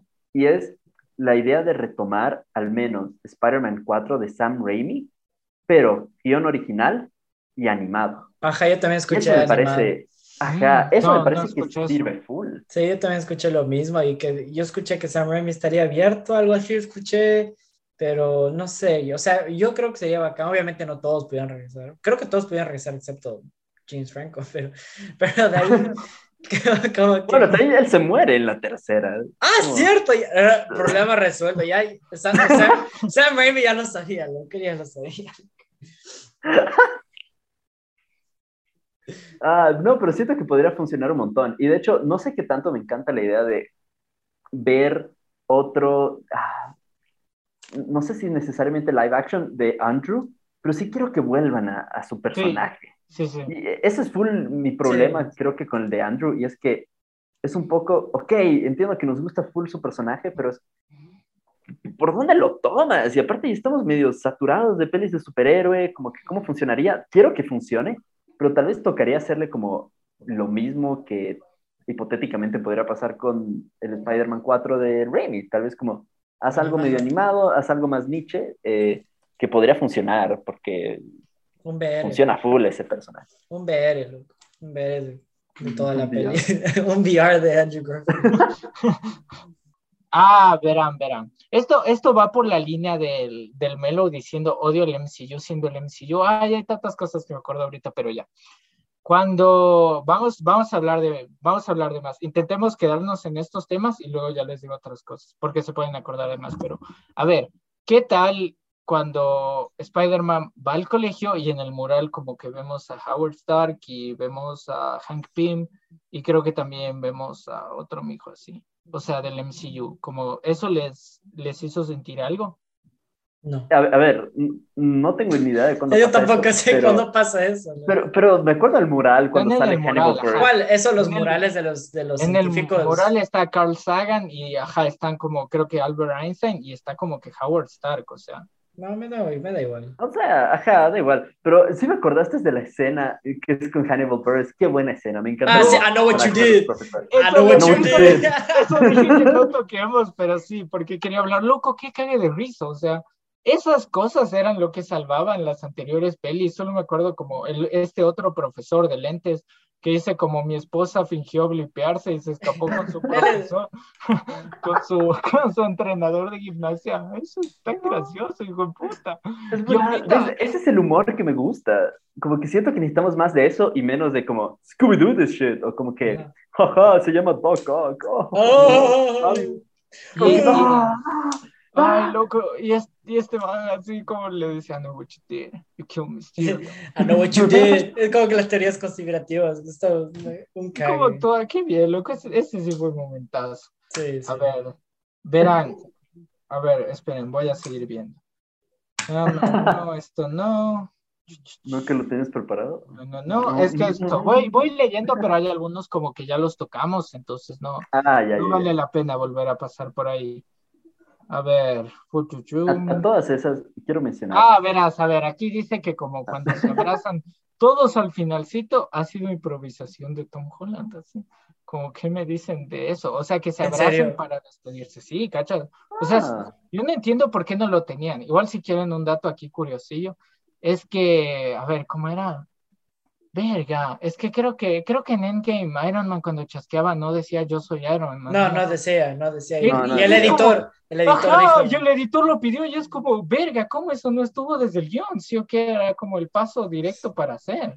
Sí. No, pero Entonces- sí está full lindo el abrazo. No, me- Eso, bien. pero yo siento que el abrazo siempre debía estar en el guion. ¿Cómo que lo Sí. improvisabas? Sí. Sí, Igual totalmente. capaz estos datos son truchos, entonces, no sé. Pero por capaz ejemplo, son falsos porque me debe la mitad, Igual- es mentira. ¿no? Igual, el, igual el, los amo chicos y dicen que lo improvisó Andrew, así, y para mí, perfecto, eso es lo que diría el personaje de Andrew. No hablamos también cómo el man, cómo eh, se trata a sí mismo como con una autoestima de Ah, sí, full es back. hermoso. Dice, you're amazing, you're amazing. No, creo que bien tratado. Can you say it? Can you say it? Para mí, encarnan sus papeles al 100%, son los mismos manes que, so- que eran en sus películas. así. Sí, sí, Sí, o sea, creo que eso es lo sorprendente de la mayoría, que todos vuelven, son los mismos personajes, ya han pasado Sí. como 10 años. ¿Qué denso? Dios mío. Sí, totalmente. No, no, sí, sí. En especial Toby es el que más sorprende porque él es como que ni siquiera hace películas, loco. Entonces, como que ya que Sí. hace como dos, tres, por- desde que dejó de ser hombre araña, hizo dos o tres, creo. Y es como que volverle a ver es como, wow, es demasiado. Y que aún lo tengas, como que esa es. Cuando los tres bajan Mm. así, como en orden crono- cronológico. Sí, primero Toby, después Andrew, y la mitad Tom Holland, yo, ¡ah! Y constante telaraña, tel, telaraña- tel- como están con la telaraña entre los tres en el aire, y, y se ayudan a, a, a- a como- Crean un en conjunto, ajá. Y yo así, haciendo- ¡ah! ¡Ah! ¡Ah! Si tan No, solo si ya estuviera mejor. ¡Ah! No, mentira. Pero no, así como que sí estuvo full bacán esa parte. No, y tengo que decir que me gusta full cómo agarran el personaje de, de Tom Holland y dicen como que, claro, el que tiene, o, o lo que tiene que lo distingue es que este man ha trabajado con full personas y como que el, Spider-Man de Tom Holland es full equipos y están los Vengadores y el, el de Spider-Man de Toby y de Andrew siempre son solitarios y me gusta cómo le añaden eso y aporta. No solamente como que este niño que necesita aprender de los adultos, sino como que es un personaje también que, que da. Y eso me pareció brutal. Sí. Estuvo Es buenísimo. es súper chévere eso. Y también, joder, la, la escena del apartamento. La escena, la- para mí esa es la mejor escena de toda la película. La manera que la graban como si fuera una película de terror. Cuando está Tom Holland con el Spy Sense, que no cacha qué está pasando y después se da cuenta de que es el Duende Verde. Me parece que el Ay, lenguaje sí. cinematográfico ahí es, es precioso. Y cuando Sí. la reacción del Duende Verde de Norman's on sabbatical, honey, es como, ¡ah! Ajá. Sí, ¡Prendí sí. esta verga! Sí, también cuando, cuando dice, can Spider-Man come out to play? Así es como, Sí, ¡ah! sí. Yo, hijo de madre, eso está increíble. Sí, sí, sí. Y no sé, todos lo vieron. full. Cuando, cuando se queda esa bomba de, de verdad dentro de esa caja. Y como que Uy, tenemos brutal. los, los planos de cada araña, como que están ahí. Con su Spidey Sense, ajá. y yo, ¡ah! Me atoré, pero. Me, Me quité- verga. me atoré, pero. Te vendiste, loco, yo lo vi así. Viendo tu cara, así. El orgasmo. No trates de esconderlo, ¿no? Ya. Loco, ¿qué tal? A ver, a ver, ¿qué tal estuvo su cine? Así como interactuaba la gente. Les digo porque el primero que yo fui, aplaudían, gritaban, Sí. y la segunda vez que vi, Mm. era como que alguien decía algo y le puteaba todo el cine, loco, era.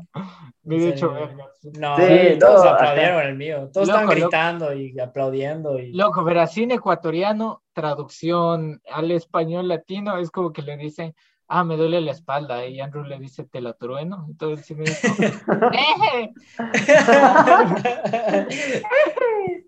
¡Ay, no! Loco, en el video a mí me sorprendió la reacción que tuvo Daredevil, loco.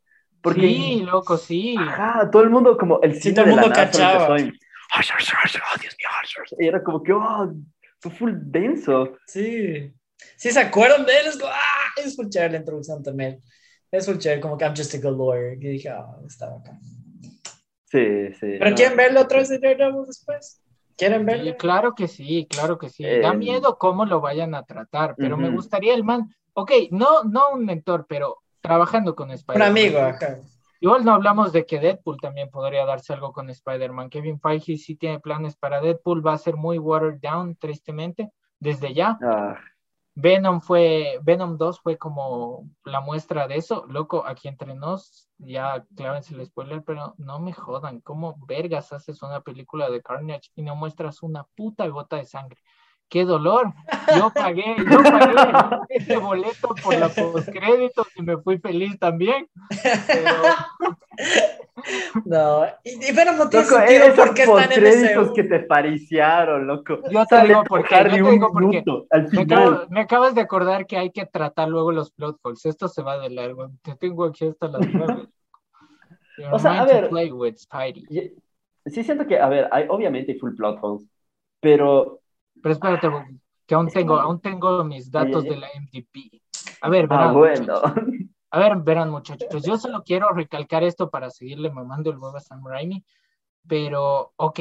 Ah, eh, el Spider-Man de Tom Holland tuvo esta versión donde, le, donde se encuentra en el cuarto con Tony Stark y le dice básicamente cuando uno tiene dones o algo así, como que o puede hacer bien, es lo más estúpido en vez de decir con gran poder no, loco, no. chance que, chance que estuvo bien, porque aquí sí lo tuvimos que lo puedan mandar y que lo puedan mandar como es. Ahora, algo donde sí quiero recalcar la importancia de Sam Raimi es que cuando la vi, y sí, y como que cuando, a ver, y cuando ves como que también de Amazing Spider-Man, y le dan a la tía Macy y dices como, ah, caray, esa es una cita del tío Ben.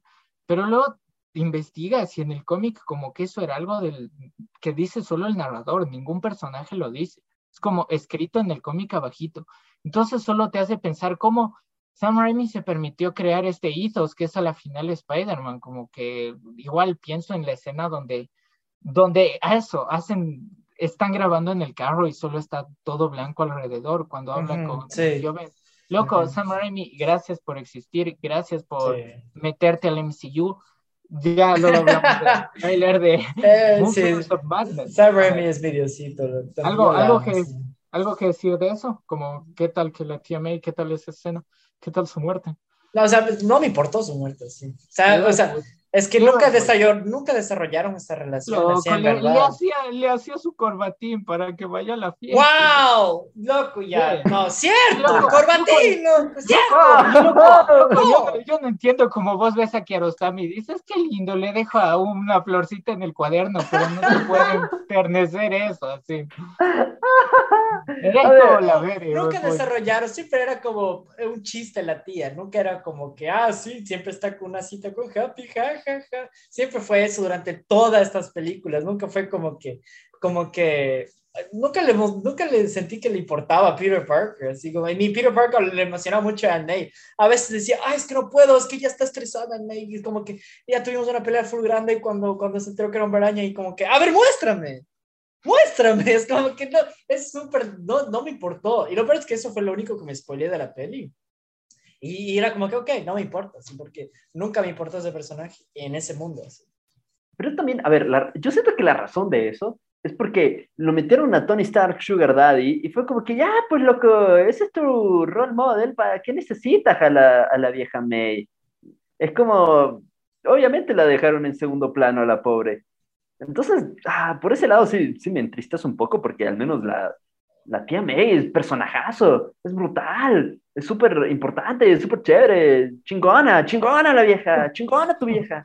Entonces solamente siento que, ah, no sé, a mí sí me dolió, pero creo que no me duele tanto en términos de y el personaje. Esa escena. Es como que, no sé, es incómodo, como que el primero se para, está bien, y está camina un rato, habla un rato, y dice, ya está, está Peter, y después se abrazan y se quedan viendo, y se cae, y después, ¿estás bien? Y es como que, no, espérate, creo que me estoy muriendo. Se muere y es como, se queda. No, es, es, pero no, no, te, no, te, burles de eso, porque así se murió un primo mío. Desde ya te digo. no, es como que, no sé, no sé, no sé, no sé. Era como que, ok, ok, entiendo. Esto me Funko, de cierto modo, o sea, es más utilitario más que cualquier cosa, más que llegarme a mí. O sea, la actuación de Tom Holland ahí dije, eso es lo que me estaba haciendo sentir, más que el arco que había con ella, porque no hay arco. Entonces, ajá. No, a mí sí me llegó al corazoncito. ¿Qué te diré, loco? No, loco. A ver, pasando al siguiente dato curioso que este le va a gustar al Mikey. eh, cuando Otto coge el reactor ARC y dice el poder del sol en la palma de mi mano, nunca vemos qué pasa realmente con él. Entonces hay las teorías de que se lo guardó y se lo llevó a su universo y pudo seguir su trabajo como con ayuda de esta nueva tecnología. Yo lo, al cachar eso me, me puso optimista, como que me hizo feliz saber que, que ambos universos se pudieron nutrir, que se refuerce esta idea de que, ya sé que suena feo decir los curaron, pero sí, eso, como volvieron a ser las personas buenas que inicialmente fueron. Y que tenga ahora el rector ARC y que digamos, no lo sé, como que Chance ganó algo después de perder su esposa, después de perderlo todo. Y acordémonos que eso, como terminó como una buena persona en estas dos pelis, es un detalle muy bonito de saber, así. Si es que pasó, si es que no lo votó por ahí, dijo, ay, queda tu huevado, y yo voy a ser mi propio sol. sería bonito, sería bonito. O sea, sí siento de que obviamente se crean plot holes con esta idea de que los manes vuelven están cambiados. Es como, o sea, brother, si vuelve el Donde Verde como una persona cambiada, en teoría, como que ya no existe. No, yo vi memes que dice que regresa justo cuando el glider le va a, le va a apuñalar. ya estoy curado y pa, muerto. pero. O, vuelve pero sí. ya no está. ¿Qué cosa? Vuelve y ya no tiene hijo, loco, ya vendieron la empresa. su, hijo está, su hijo está cancelado. Todo. Loco, ¿sabes quién también ha estado cancelado y es muy triste? El que hace el doblaje de Toby Maguire original. Entonces la versión doblada de aquí no cuenta con eso. Es como el que hace el doblaje de Kikas, en cambio. Y sí se siente feo porque las otras voces sí son las mismas. Boggy, inciso corto, qué doblaje más malo que el cine. Pero lo importante es que mucha gente podrá disfrutarlo en su idioma local. bueno, yo no me lo vi, me lo vi completamente en inglés las tres veces, tuve suerte en eso pero sí, no, no, ah, no sé, la verdad es que no me acuerdo mucho de Spider-Man doblado. Porque hace mucho que no lo veo, pero debería verlo, porque los doblajes la verdad es que no son Loco, tan malos. joda, la, la, voz de la tía May es amor puro en español, y en inglés sí tiene como que un nuance más, más fuertecito, sí es como que no es 100% una voz de miel, ¿me cachan? Es más gruesita y, y le ayuda un montón las dos versiones como que ves las dos y cuando le da el billete en español y le dice, tómalo, como maldita sea, güey, puta. Oye, pero espérate, Boggy, que te juro que quiero mandarme los plot y quiero, y quiero ay, ya está full largo, ya está Es, es que yo estoy diciendo aquí para terminar el episodio porque tú no editas esta weá. Loco, pero a, ver, a, ver, a ver, a ver, güey, puta, yo me quejé con dos por uno, ¿o no? ¿Qué te va a decir? Escucha, escucha, lo que escucha. Ah, última cosa, la última. No, ¿cómo te no, Ya, última, última. A ver, última a ver, cosa, lo que te voy a poner. Dame, la música dame, de los Oscars, loco, no, ya. A ver, a ver, dame, dame el chance de, Verga, de salvarles tres plot holes y de ahí de decir el impacto filosófico que tiene esta huevada y ya, I'm done for today. A ver, la última, de. A ver, espérate tú, dime tres plot holes. A ver, yo te explico por qué Venom está, hijo de puta. Ya Solo tenías que analizar la postcréditos. ¿Por qué? ¿Por qué está Venom en el MCU? Porque Para mí no es un plot hole. ¿No sabes? Dime, no, no sé por qué. Porque no existe Peter en el universo. No, no, paren, paren bola, paren bola, hijo de puta. Para mí no es un plot hole, nunca lo fui porque con mi intelecto superior lo analicé. Esta sí fue teoría mía y luego se cumple. Pero ya, ya, para mandártela rápida al final de la escena de postcréditos de Venom 2, están hablando en un hotel y le dice como una cosa de, ah, vos eres bien meco, Venom. Y Venom le dice, hijo de puta, si vos supieras que tenemos conocimiento interestelar que va a través de las dimensiones y te volaría la cabeza y ¡bam! Luego se le teletransporta a este mundo. ¿Por qué? Porque Venom tiene una conciencia de colmena con sus otras versiones y con más simbiontes y por eso a pesar de que haya sido otro Venom el que estuvo con Peter Parker, sí recuerda a Peter Parker. Y loco, estuvo bien que se haya quedado chance en eso, porque hubiera sido poco orgánico meter a Venom. El Venom de Tom Hardy le saca la chucha, Tom Holland se la saca bien sacada. Entonces, como que sí, era mucho maniobrar como meterlo ahí. Estás, Eh, you're, es- you're stretching, es como que estás queriendo. Sí, loco, porque eso haría sentido si fuera el mismo universo, pero son diferentes dimensiones, entonces no Por hace eso sentido son de que tenga diferentes mentalidad. dimensiones y Pero literal. el ¿cómo sirve la mentalidad de Colmena? Y Igual, que. Es que nunca explican, solo di que es una no cosa que se necesitan sacaron. explicarlos, no se lo sacaron del... Es igual, es igual que el sentido arácnido funcionando a través de las dimensiones. Sí, verás ahí. Cuando, cuando le separa de su cuerpo se pueden ver las rayitas de, del sentido arácnido y, y hay versiones en los cómics donde se hace entrever que tienen el sentido arácnido porque están conectados con las distintas realidades y sus distintas versiones y eso para mí es... Entonces siempre estaría convulsionando Maraña, loco. Siempre No, hay loco, problemas, pero loco. Siempre estaría ahí.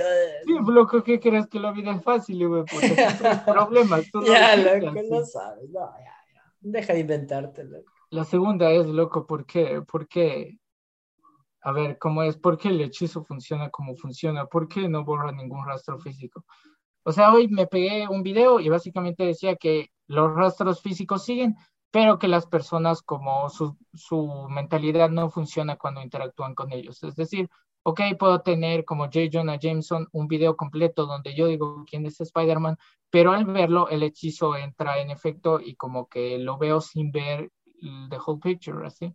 Y eso sí me pareció interesante porque chance que verga, o sea, ¿cómo le hacía si seguía teniendo la Dalia Negra, seguía teniendo los chats con Spider-Man? Ya te digo yo que yo pensaba que ese era un plot hole masivo y luego vi una teoría que me está gustando mucho, pero como ya te veo con cara de ya sáquenme de aquí, no la voy a decir mal. No, es que no sé. Por eso digo, es un, un plot hole, supongo.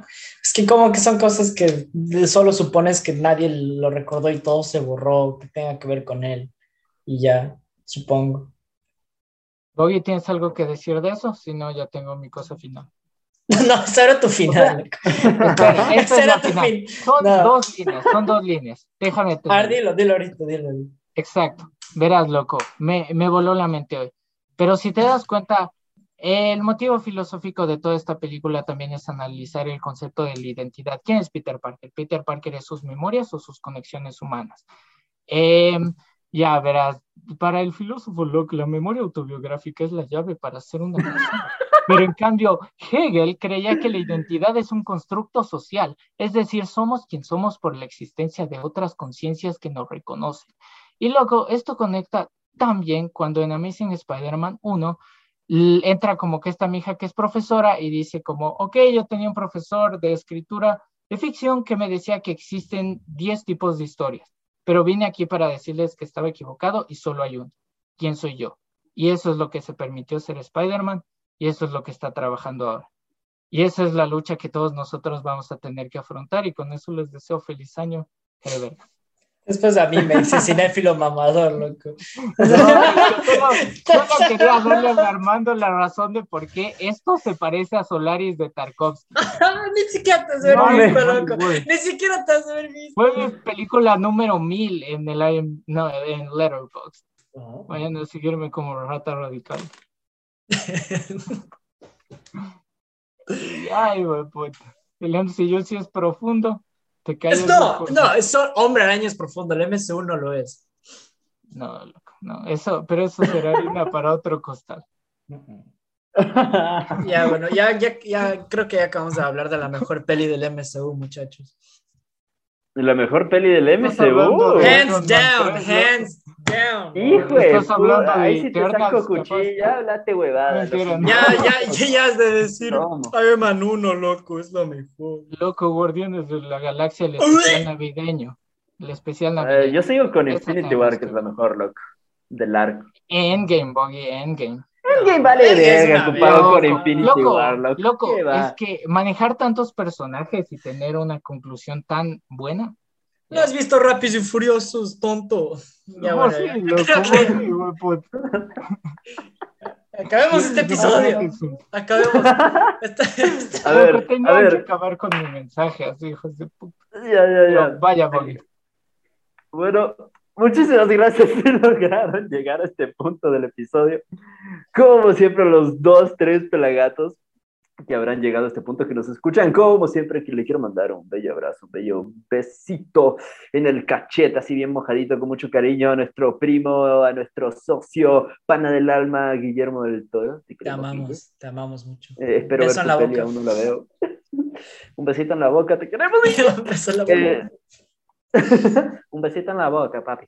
Y muchísimas gracias a nuestro querido Sebastián Bedón por acompañarnos. Empieza a postear reviews en Letterboxd y no solo en Instagram, hijo de puta. Y, y con eso eh, nos despedimos. Últimas palabras, muchachos. Feliz año para todos. Feliz año. Feliz año. Esa, ey, con esto nos damos. Uh.